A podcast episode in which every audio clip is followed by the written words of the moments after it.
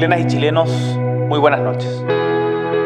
Nuestro país, y en particular las personas mayores que han trabajado toda su vida, no pueden seguir esperando. Quiero presentarles, por medio de esta cadena nacional, la reforma de pensiones comprometida por nuestro gobierno, que una vez aprobada mejorará sustantivamente las pensiones de todas las personas. Sacar adelante la reforma previsional este año era una de las metas prioritarias del gobierno y desde la presentación del proyecto de ley hace casi un año, la Administración desplegó sus esfuerzos para comunicar al público sus beneficios y para buscar acuerdos con distintas bancadas. Ahora, en lo que parece a la vez una apuesta y una drástica constatación de realidad, la Administración ha decidido posponer esos esfuerzos a la espera del resultado político más relevante del año, el plebiscito constitucional del 17 de diciembre. Según consigna un reportaje de Pulso de la Tercera el pasado domingo, Después de una gira a fines de septiembre de la ministra del Trabajo, Janet Jara, y de una reunión con parlamentarios PPD para recibir su propuesta previsional, el gobierno no ha sostenido más reuniones ni efectuado más convocatorias. Tampoco se han cumplido los plazos legislativos trazados por el propio Ejecutivo. Será después del referéndum, lo que probablemente signifique retomar el tema el próximo año, cuando se volverán a desplegar los esfuerzos por un nuevo acuerdo al respecto. Una apuesta que contempla el cálculo político de la medición de fuerzas en el plebiscito, aunque el gobierno no ha fijado aún una postura oficial al respecto, pero también un asunto de fondo. La redacción del artículo que consagra la propiedad de los afiliados sobre sus cotizaciones previsionales ha sembrado la duda sobre la viabilidad de destinar un porcentaje de las nuevas cotizaciones a un fondo de reparto solidario. Es un tema que divide a los propios constitucionalistas y que preocupa al gobierno hay un escenario muy distinto que si se rechaza la nueva constitución. Uno de esos le juega a favor a la reforma, que si se rechaza la nueva constitución, y otro le juega en contra, que si se aprueba esta nueva Carta Magna. La periodista de Pulso de la Tercera, Mariana Marusic, explica hoy las consideraciones y cálculos del Ejecutivo tras esta apuesta. Desde la redacción de la Tercera, esto es Crónica Estéreo. Cada historia tiene un sonido. Soy Francisco Aravena. Es martes 17 de octubre. Ha estado detenida la reforma previsional en el Congreso hace rato que no se hacen sesiones en la Comisión de Trabajo de la Cámara de Diputados, que es donde está radicada esta reforma. Y eso es porque el gobierno estaba negociando con los distintos sectores del centro y de derecha y también con el mismo oficialismo para llegar a una propuesta de consenso que permitiera aprobar la reforma previsional en la Cámara. Se hicieron mesas de trabajo, eso fue lo último oficial que ocurrió entre los técnicos de oposición y del oficialismo, pero esas mesas de trabajo ya se acabaron hace algunos meses y desde entonces en realidad no ha habido muchos avances en el proyecto y en las negociaciones. Entonces, la verdad es que ha estado más bien detenida la reforma previsional en el último tiempo y sobre todo en el último mes, donde no, no ha existido siquiera convocatorias, digamos, para hablar de la reforma previsional. Antes siempre estaba al menos la ministra del Trabajo o el ministro de Hacienda haciendo algunas pautas o hablando del tema en distintas ocasiones, pero hoy en, en, este último mes ha estado más bien de bastante bajo perfil, por no decir desaparecida la reforma previsional del debate. Sin duda los parlamentarios de la oposición manifestaron que necesitaban más tiempo, tanto para hacernos llegar su propuesta, que seguimos esperando. Nosotros nos parece que ocho meses ha sido un tiempo importante. Se ha acordado, ¿cierto?, de generar un cronograma. Estamos esperando eh, que nuestros senadores... Eh, nos den un visto bueno, porque lo que hemos hecho nosotros ha sido ofrecerle al gobierno un pacto y un acuerdo. Y queremos transmitirle también al gobierno con toda claridad que en esas condiciones no estamos disponibles con nuestro voto, nuestra bancada, a apoyar. Mariana, tú destacabas en tu reportaje del domingo que después de las fiestas patrias hubo una actividad, o fue la última actividad pública de la ministra del Trabajo particularmente, para promocionar las virtudes de este proyecto de ley, ¿cierto? De esta reforma previsional. ¿En qué minuto entonces, en qué momento sabemos o creemos que se tomó esta decisión de esperar al plebiscito para seguir eh, trabajando la reforma, para seguir las negociaciones de la reforma? La verdad es que a inicios de septiembre la ministra del Trabajo, Janet Jara, había anunciado que ingresarían las indicaciones de la reforma previsional a fines de ese mes, a fines de septiembre. Eso no ocurrió y después de las fiestas patrias, como tú bien dices, se produjo esta gira en el norte del país, que era una gira para las mejores pensiones para Chile, así se llamaba la gira, digamos. Eso generó la arremetida de la oposición y a inicios de octubre se dio la última aparición de la reforma previsional, que fue más, más que nada una convocatoria igual que se dio porque el PPD e independientes le presentaron a la ministra del Trabajo una propuesta de reforma previsional, pero ahí ya estaba congelado el proyecto y ahí ya se estaba tomando la decisión, digamos, de postergar esto para después del plebiscito constitucional, porque por un lado no es una reforma que tenga un amplio consenso tampoco en la Cámara y por otro lado podría sufrir cambios importantes después del plebiscito también. Porque si se aprueba la nueva constitución, hay un escenario muy distinto que si se rechaza la nueva constitución. Uno de esos le juega a favor a la reforma, que si se rechaza la nueva constitución, y otro le juega en contra, que si se aprueba esta nueva Carta Magna. Vamos a esas alternativas, Mariana. ¿Por qué en un escenario es más favorable al proyecto del gobierno que el otro? Porque si se aprueba la nueva constitución, se abren dos escenarios que podrían generar algún tipo de complicación. El primero es que la nueva constitución lo que establece en seguridad social hay un inciso que genera dudas de parte de los constitucionalistas de si se puede o no hacer solidaridad con cómo quedó este texto redactado, porque dice que cada persona tendrá propiedad sobre sus cotizaciones previsionales para la vejez y los ahorros generados por estas. Eso, a juicio de algunos constitucionalistas, significa que las cotizaciones solo se pueden destinar a cuentas individuales a juicio de otros constitucionalistas, en realidad igualmente se permite hacer solidaridad con las cotizaciones pero eso genera que para partir el Ministerio del Trabajo haya tenido que encargar un informe en derecho para analizar qué significa finalmente lo que dice el anteproyecto del Consejo Constitucional sobre seguridad social y ver si efectivamente se puede destinar cotización para solidaridad, que es lo que ellos proponen justamente en la reforma previsional, donde ellos, según las últimas negociaciones que han hecho, pretenden destinar un 4% de la cotización adicional a solidaridad. Entonces, primero hay que ver si eso se puede hacer o no. A juicio del gobierno, según una primera mirada del anteproyecto de nueva constitución, ellos estiman que sí se podría destinar cotización a solidaridad, lo cual debería ser confirmado o no por este informe en derecho que encargaron a un constitucionalista.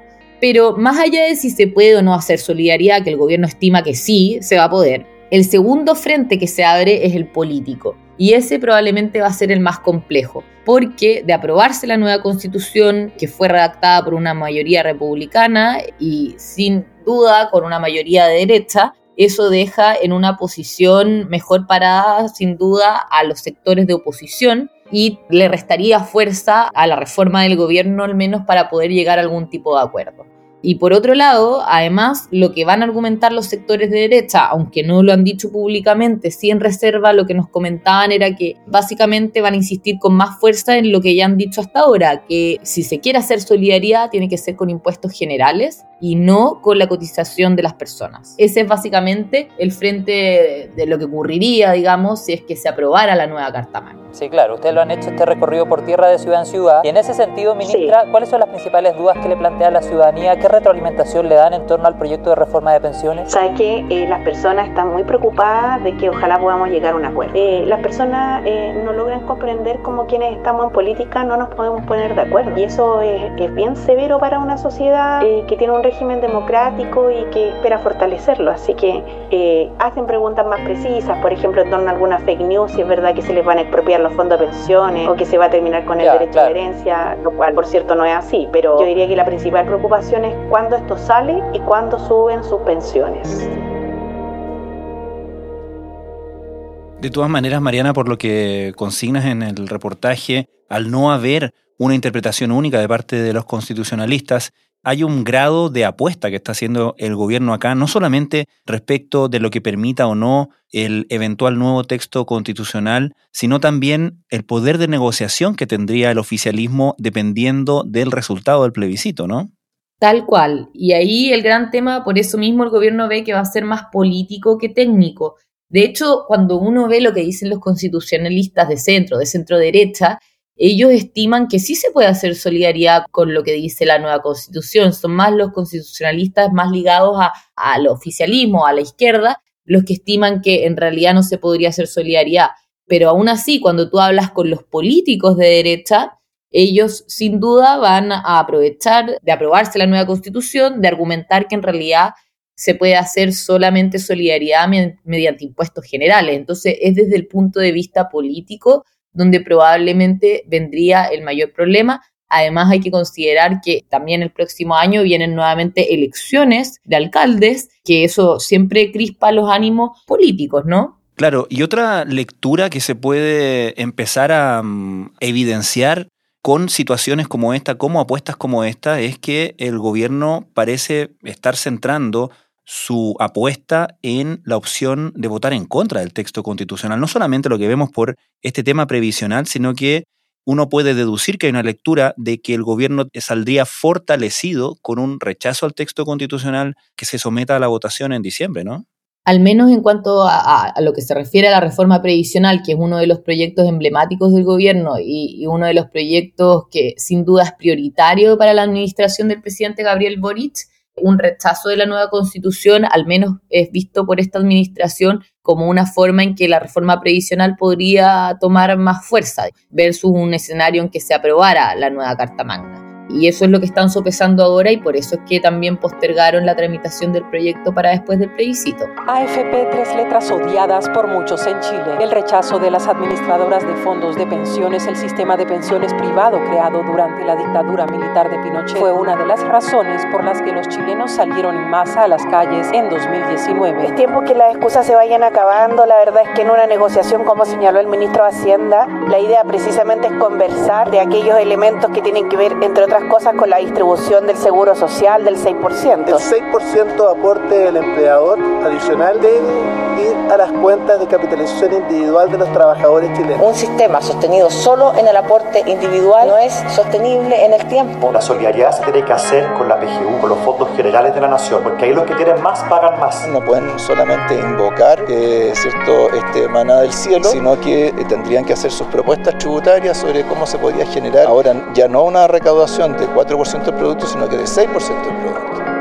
Estás escuchando Crónica Estéreo, el podcast diario de la tercera. Hoy, la periodista de Pulso Mariana Marusic explica las consideraciones detrás de la apuesta del gobierno de esperar al plebiscito constitucional de diciembre para retomar la discusión de la reforma previsional.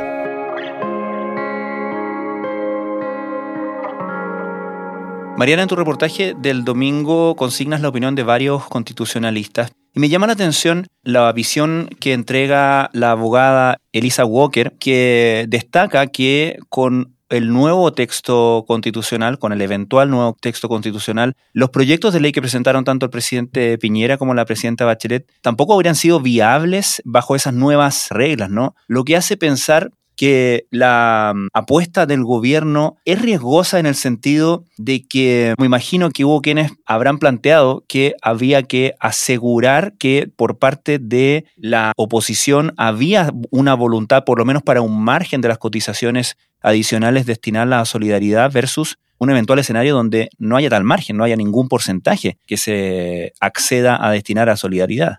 Sí, tal cual. Es que subir la cotización en pensiones ha sido históricamente el gran nudo que no ha dejado que se apruebe una reforma previsional, porque por un lado la izquierda quiere que siempre una parte vaya a solidaridad o a un pilar mixto y la derecha siempre quiere que todo vaya a cotización individual. Entonces por eso todos los gobiernos siempre han tenido que destinar una parte a cuenta individual y una parte a solidaridad. El tema es cuánto va a cada uno de esos mecanismos, digamos los dos suben las pensiones, pero ahí, claro, hay argumentos de algunos que dicen que unos suben más que otros las pensiones, etcétera. Acá lo que se ha producido es que, claro, hay constitucionalistas que ven que tal como está redactada eh, el proyecto, el anteproyecto de nueva constitución, no se deja espacio para hacer solidaridad y por ende no se podrían haber tramitado ninguno de los proyectos previsionales que se han tramitado hasta ahora en el Congreso por parte de gobiernos de izquierda y de derecha. Y por otro lado, hay constitucionalistas que ven que en realidad esto sí deja espacio para hacer solidaridad y quizás deja espacio para hacer una solidaridad más acotada de la que se podía hasta ahora, según plantean otros. Entonces ahí es donde está el debate, ahí es donde está la discusión y por eso es que también políticamente probablemente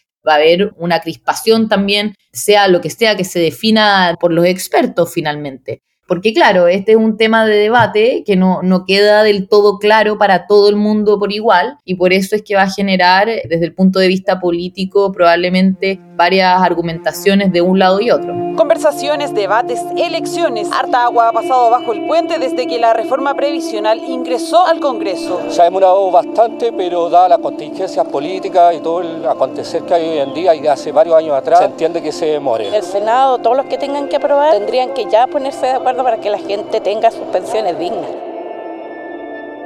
Ahora, en la derecha lo que han criticado es que el gobierno no accediera a separar del proyecto de pensiones lo que tiene que ver con el aumento de la pensión garantizada universal.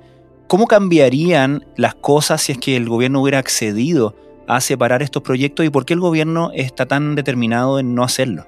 Bueno, eso históricamente ha ocurrido con todos los proyectos de pensiones. Siempre hay un tema como, por ejemplo, en el proyecto anterior del expresidente Sebastián Piñera, también se proponía aumentar el pilar solidario, luego se propuso crear esta pensión garantizada universal y siempre la oposición de ese momento, que es el oficialismo de ahora, pidió que se separaran los proyectos y la anterior administración no cedió hasta que ocurrió el estallido social, donde se vieron obligados a separar los proyectos. Hoy está ocurriendo lo mismo, digamos, y la razón por la cual no se quiere ceder en eso es que, claro, la pensión garantizada universal, subirla genera un consenso absoluto entre los parlamentarios y el hecho de tenerlo amarrado al resto de la reforma hace que los parlamentarios de oposición se vean obligados a, al menos tramitar este proyecto y no votarlo completamente en contra, porque si no se vería muy mal votar un proyecto que plantea subir la pensión garantizada universal. Entonces funciona como un gancho al menos o un caramelo video para poder tramitar este proyecto y que tenga mayores probabilidades de éxito. Y lo mismo fue lo que hizo el gobierno anterior. Al final, esta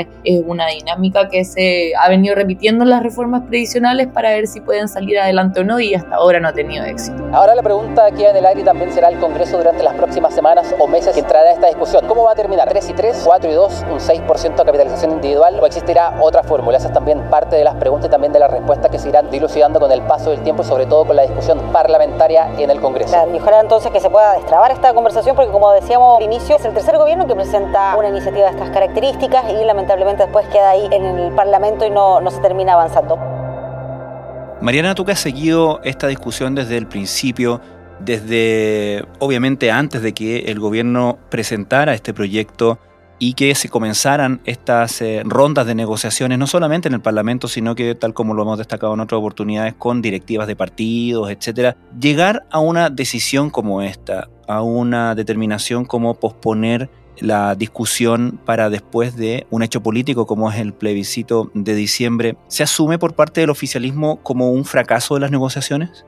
Bueno, el oficialismo igual terminó algo sorprendido con la noticia de que se postergara esto para después del plebiscito, porque también es una reforma que ellos han instado a, votarla pronto, porque creen que no puede ser que la oposición la vote en contra, digamos, una, reforma que pretende subir las pensiones, etcétera, y por eso mismo también se vieron sorprendidos. Ahora, lo que vayan a hacer o no depende al final del gobierno, no de lo que quieran los parlamentarios, que sí pueden generar presión etcétera, pero finalmente es el gobierno el que decide políticamente qué es lo que más le conviene en términos de las negociaciones y son los que están hablando también constantemente con todos los parlamentarios, tanto en el Senado como en la Cámara de Diputados. Claro, pero me imagino que la ministra Janet Jara, el ministro Mario Marcel, hicieron algún tipo de proyección respecto de qué cosas podían avanzar, qué cosas podían generar más consenso e iban teniendo ese, ese cálculo y, ajustando probablemente ese cálculo en la medida que iban hablando sobre todo con los actores de la oposición, cuando recibían, qué sé yo, una contrapropuesta, por ejemplo, de renovación nacional, etcétera, y en ese sentido iban haciendo y ajustando proyecciones. Por eso la pregunta es si esto implica un reconocimiento de que no se logró el objetivo finalmente del año, ¿no?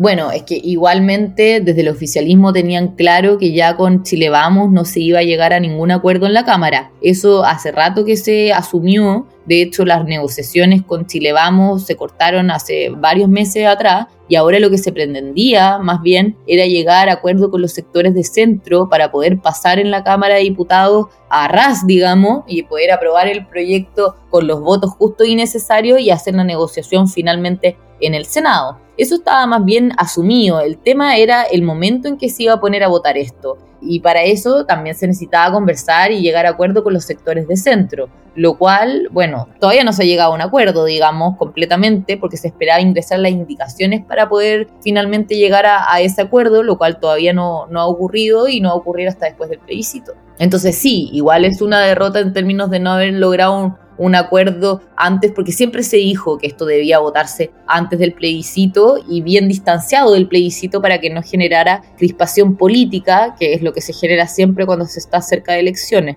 Y eso ya no se logró y ahora se va a postergar probablemente incluso hasta el próximo año.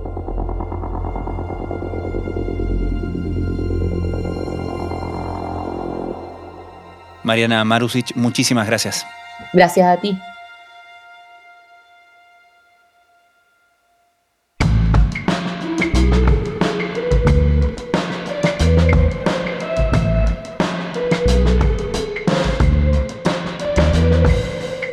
Crónica Estéreo es un podcast original de La Tercera. La edición y conducción es de quien les habla, Francisco Aravena. El diseño y postproducción de sonido son de Michel Poblete. Nuestro tema principal es Say Again de Citadel. Escucha todos nuestros episodios en Spotify o en tu plataforma favorita de podcast y en latercera.com. Nos encontramos mañana en una nueva entrega de Crónica Estéreo.